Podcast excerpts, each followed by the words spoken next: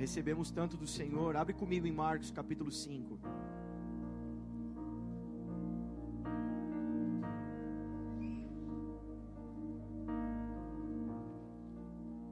Quero falar 15 minutos aqui, vou até colocar o cronômetro aqui, ó. Só para o Espírito Santo ter alguma coisa para estragar. Eu não quero que você vá embora sem uma palavra. Sendo intencional naquilo que nós estamos celebrando nesses dias, quero pegar esse gancho aqui. Mas irmãos queriam testemunhar, não fiquem tristes, né? Não vai faltar oportunidade. Peço a compreensão. E talvez você tenha testemunhos, coisas acontecendo na sua vida. Conte, compartilha né? É, nós estamos trabalhando para que a gente tenha um ambiente online de é um projeto aí online de eu chamei de nossas histórias, de a gente poder contar testemunhos, né? Gravar esses testemunhos estar gravado lá, a gente poder também disponibilizar na internet, enfim. Isso é um ambiente de, de cultura de testemunhos. Isso, é um testemunho, a palavra de Deus diz que testemunho é uma janela de oportunidades. Testemunha é o Espírito de Cristo, amém? Então, é, como é bom testemunhar. Sempre que a gente testemunha e conta o que Cristo está fazendo, que Deus está fazendo, há uma oportunidade que aquilo se replique, amém? Então, como é importante, a gente vai crescer nisso. Marcos capítulo 5 conta a história de um, um rapaz endemoniado. Diz assim: ah, eles atravessaram o mar e foram para a região dos Jere, Gerazenos ou os Gadarenos, né? Gadar é mesmo, mesmo nome aqui. Pausa, né? Quem atravessou o mar e foi para a região de Gadar? Jesus e os discípulos no barquinho. Eles estavam num lugar, eles entraram no barco, atravessaram o mar para chegar nessa terra. Eu acho que está dando uma microfoniazinha aqui. E dois, quando Jesus desembarcou, um homem com um espírito imundo veio dos sepulcros ao seu encontro. Esse homem vivia nos sepulcros e ninguém conseguia prendê-lo, nem mesmo com correntes, pois muitas vezes haviam sido acorrentados os pés e as mãos, mas ele arrebentava as correntes e quebrava os ferros dos seus pés. Ninguém era suficientemente forte para dominá-lo. Noite e dia ele andava gritando e cortando-se com pedras entre os sepulcros e nas colinas. Quando ele viu Jesus de longe, correu e prostrou-se diante dele e gritou em alta voz: Que queres comigo, Jesus, filho do Deus Altíssimo? Rogo-te, rogo por Deus que não me atormentes. Pois Jesus lhe tinha dito: Sai deste homem, espírito imundo. Então Jesus lhe perguntou: Qual o seu nome? Meu nome é Legião, respondeu ele, porque somos muitos ele implorava a Jesus com insistência que não os mandasse sair daquela região. Presta atenção, daquela região. Uma grande manada de porcos estava pastando numa colina próxima. Os demônios imploraram a Jesus: manda-nos para os porcos para que entremos neles. Eles lhes deu permissão e os espíritos imundos saíram e entraram nos porcos. A manada, cerca de dois mil porcos, atiraram-se, atirou-se a precipício abaixo em direção ao mar e nele se afogou. Os que cuidavam dos porcos fugiram, contaram esses fatos na cidade e nos campos, e o povo foi ver o que havia acontecido.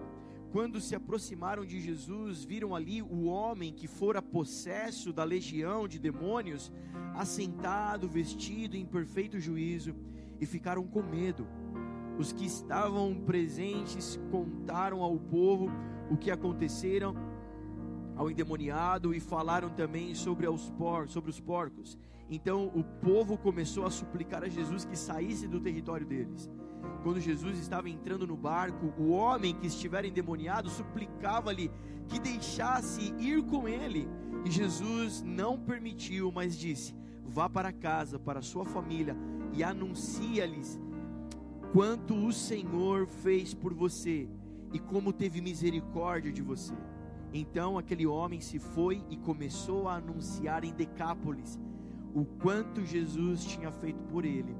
Todos ficavam admirados. Até aqui, a história desse homem.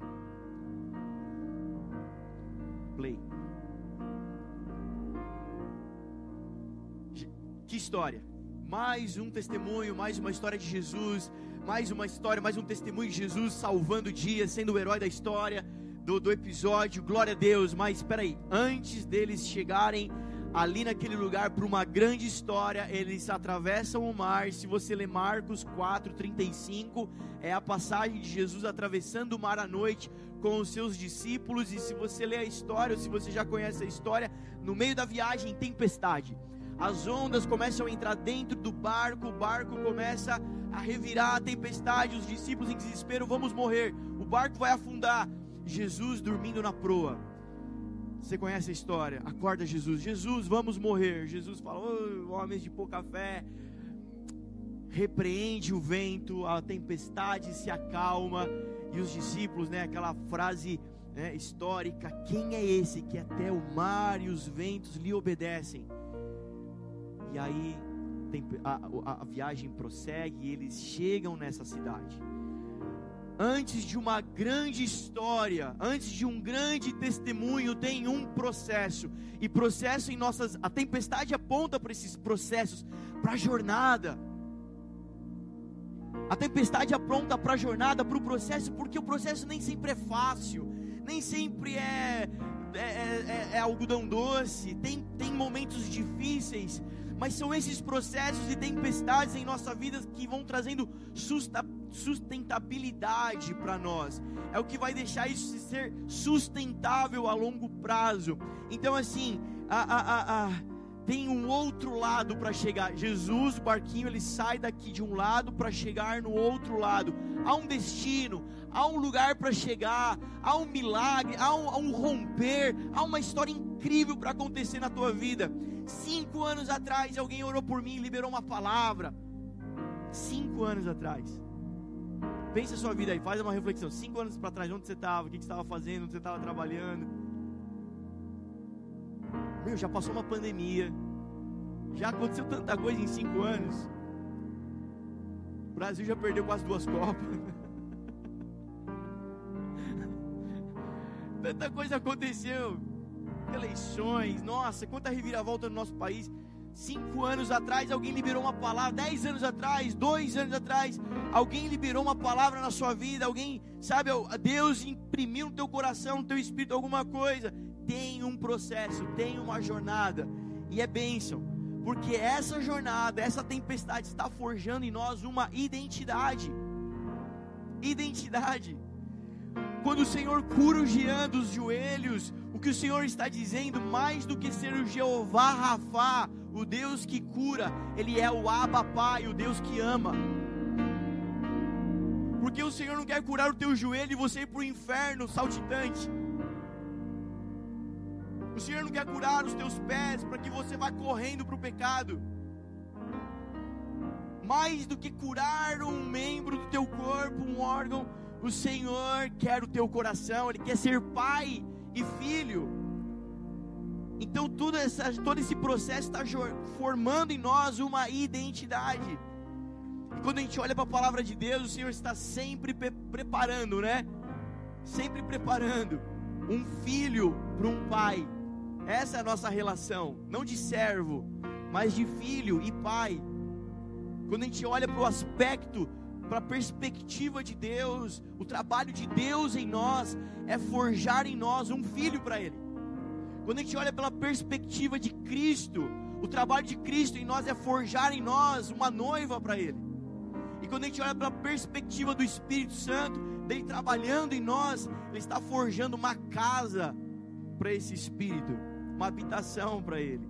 Então, tudo isso, todo esse processo, essa tempestade em nossas vidas, como é difícil passar pela tempestade. Eu vou morrer, eu vou me afogar, vai acabar tudo, isso nunca vai ter fim. Quanto mais eu rezo, mais assombração aparece. Não é assim quando a gente está passando pelo pior, quando a gente está passando pelo momento de escassez, não tem da onde tirar. Mas guarda essa frase: quem pula do barco no meio do processo nunca chega do outro lado. Continua, não pula do barco. Continua. Jesus está no barco. Jesus está na sua vida. Você já chamou Jesus para a tua vida? Quem já chamou Jesus para a sua vida? Levanta a mão bem alto. Glória a Deus, glória a Deus, testemunha isso. Jesus está no teu barco, o barco não vai morrer, não vai cair, não vai afundar, nada disso, o avião não vai explodir. Fique em paz, Fique em paz. Não pula do barco, permanece, vive isso daí. Não descansar no meio do processo da tempestade é sinal que o foco está na tempestade. Hoje, Jesus, essa celebração foi intencional para você tirar os teus olhos da tempestade e colocar os teus olhos em Jesus. Coloca os teus olhos em Jesus. Só acalma a tempestade quem consegue dormir. Quem foi o único que conseguiu acalmar a tempestade? Quem estava dormindo. Dormir não significa não fazer nada, é descanso, é. Se você é dessa família aqui, você já ouviu muitas vezes eu falando isso, né? Descansar em Deus é desfrutar da obra consumada. Tá pronto, descansa. É difícil, não é fácil. É difícil, não é fácil. Mas a jornada está forjando em nós alguma coisa mais sustentável. A jornada Quanta, olha para trás na tua vida, quantas vezes você se auto-sabotou? Quantas vezes você desistiu? Quantas vezes você pulou do barco? Mas se chegou num lugar da tua vida agora em Cristo, que você está entendendo que tudo que está acontecendo está te forjando para algo maior. Amém? Descansa. O Senhor está te chamando hoje para descansar. Desfruta. Olha, olha para essa alegria, para esse lugar de celebração, querido. O nosso o teu está pronto. Eu também estou esperando coisas em Deus. Nesse final de ano, para liberar uma palavra para a igreja, eu tenho que viver primeiro essa palavra. Nós estamos falando de uma jornada de fé coerente, né? Pregamos semana passada. Se nós pregamos um Deus de milagres, eu quero viver milagres. Se nós pregamos um Deus de socorro, eu quero viver socorro. Se eu prego um Deus de provisão, eu quero viver provisão. Amém. A gente estava querendo mudar de casa também há tanto tempo. Eu tive que romper isso da minha vida. Dezembrão, final de ano, a gente estava mudando de casa, vivendo algo que a gente não esperava. Era, era miraculoso. Como vai ser? A gente tinha um sonho, a gente tinha uma palavra. Mas como vai ser? Esse como é dele. Amém? É melhor assim. A surpresa é bênção. E a gente está desfrutando isso. Aí a gente veio para um lugar, né? Entramos um ano, assim, caramba, amor meu Deus, olha só o que está fazendo. Só que agora as finanças, o orçamento tem que equalizar tudo. E cada mês que está se passando, a gente está vivendo um milagre. Cada mês que vai. Agora, agora não vai ter como. Agora, né? Eu sou autônomo, né? Agora não vai fechar a conta. Agora não vou conseguir pagar. Parece que assim, é no último, né? No último dia, no dia do boleto. É, é assim, não é? Quem já viveu isso? É no dia do boleto, é no dia do boleto vem o WhatsApp. Você pode fazer um trampo extra para mim?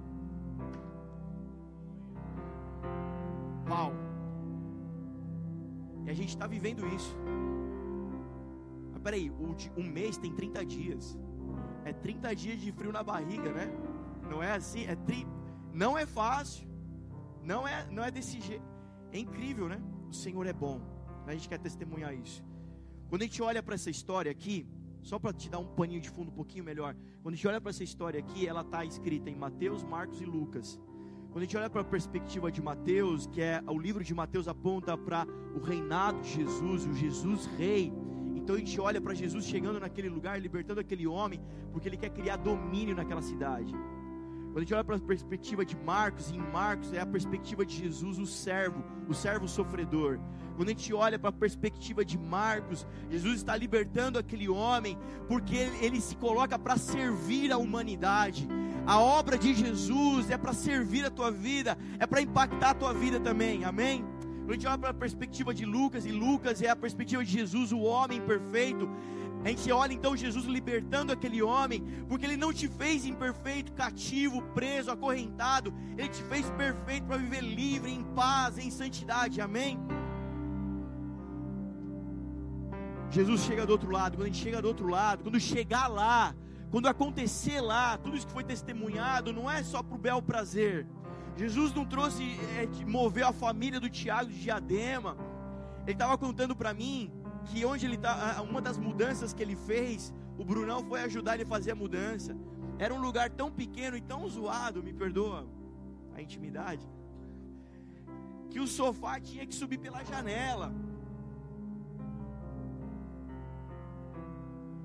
E hoje o Senhor colocou ele numa casa de quantos metros quadrados? 400 metros quadrados. De 24 metros quadrados para 400 metros quadrados. Que Deus tenha misericórdia de você, Manu, para limpar tudo isso. Amém? Você pode orar pela Manu, celebrar a faxineira que está vindo. Meu Deus do céu. Ô oh, Jesus amado, dá graça. Mas faz sentido, só faz sentido porque tem um propósito maior abençoar os sogros, os pais e haver salvação naquela família também. Glória a Deus, faz sentido. Faz sentido se mover tudo porque tem um propósito maior. Então, quando todo esse processo está te levando para o outro lado, e do outro lado tem um destino, tem um, pro, um propósito maior. E qual é o propósito maior? Cristo revelado. Até os demônios reconhecem que é Jesus, o Filho de Deus. E muitas vezes a gente não vê esse Jesus, Filho de Deus. A gente vai orar para um Jesus. Será que ele existe? Será que ele me ouve? Até os demônios tinham certeza de quem ele era. Tinha mais fé que você. Tu és o filho do Deus Altíssimo. Então, quando você for orar, lembra, você está falando com Cristo, filho do Deus Altíssimo, amém? E Jesus revelado hoje, ele se revela como? No corpo. João 17, 20. Ah, olha só, fala disso, tá? Jesus se revela no corpo. Então, olha só, Jesus não chegou sozinho do outro lado. Aí esses discípulos não têm fé, ficou para trás. Eu chego todos chegaram do outro lado. Porque Jesus se revela no corpo, na igreja. Ninguém revela Cristo sozinho. O Senhor é Senhor de um povo, amém? Ele é um Pai nosso, amém? Jesus não é Senhor dos salvos, Jesus é Senhor de senhores, plural, amém? Quando ele chega daquele outro lado, ele encontra aquele jovem, tem cura, tem milagre. Guarda isso, para a gente bem rapidinho, guarda isso. Ele cura aquele rapaz, tem um impacto na cidade. A economia da cidade é modificada, porque dois mil porcos vão embora, aquela era a fonte de renda da cidade. Tem, um, tem uma revolução na cidade, tem um impacto. A história diz que aquele jovem fala: Eu quero, ir com, quero ser um discípulo, eu quero ir com você. Jesus fala: Não, fica, tem um propósito para você aqui, o teu destino é aqui. Anuncia, testemunha o que aconteceu com você. Testemunha, fala do que Deus está fazendo na tua vida.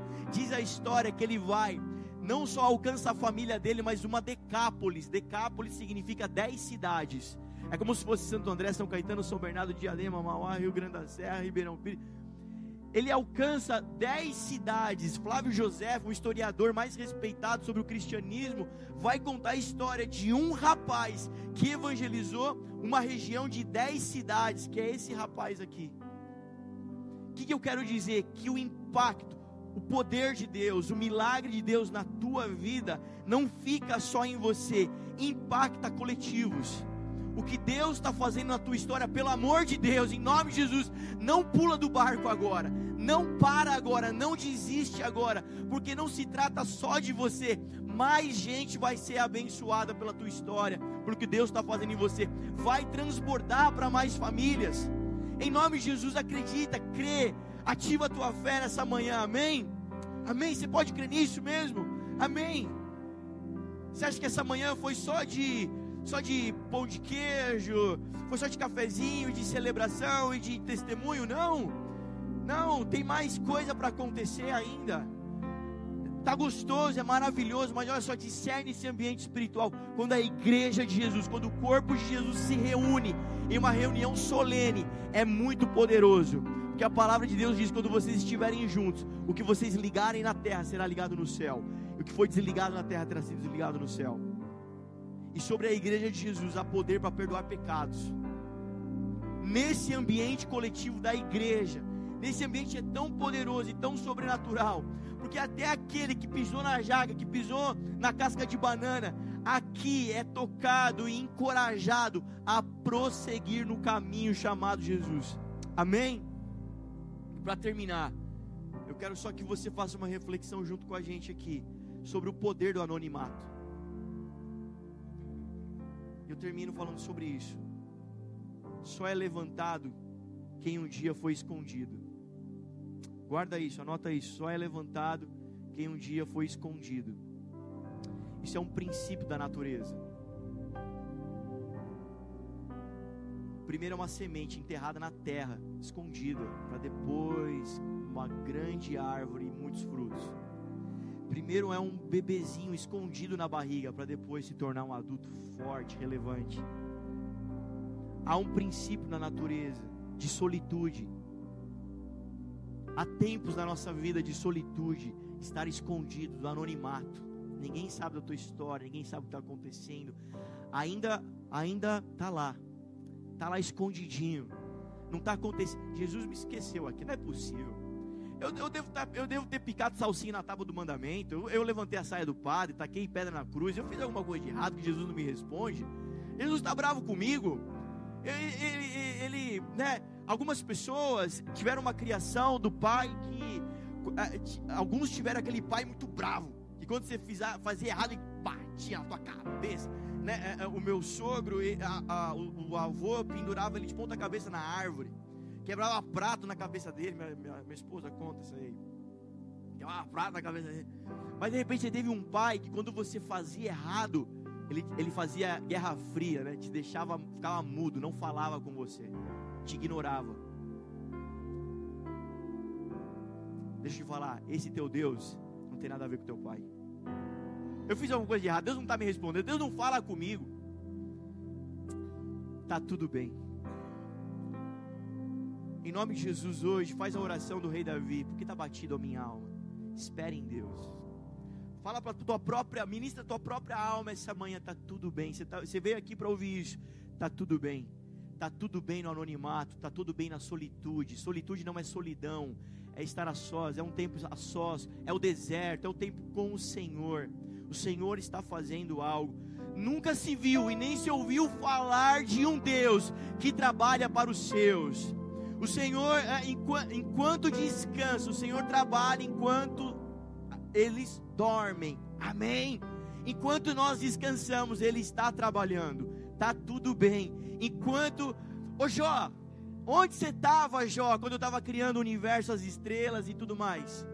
Ô, ô Jó, onde você estava quando os teus ossos, ô Davi, Salmo 139, onde você estava quando cada uma das tuas partes estavam sendo construídas na barriga da tua mãe, em escuro, escondido, tá tudo bem Moisés ficou escondido. A mamãe colocou no cesto, colocou no rio, escondeu ele. Tá tudo bem. Moisés ficou escondido lá com as ovelhas de Jetro. Moisés ficou escondido em cima do monte.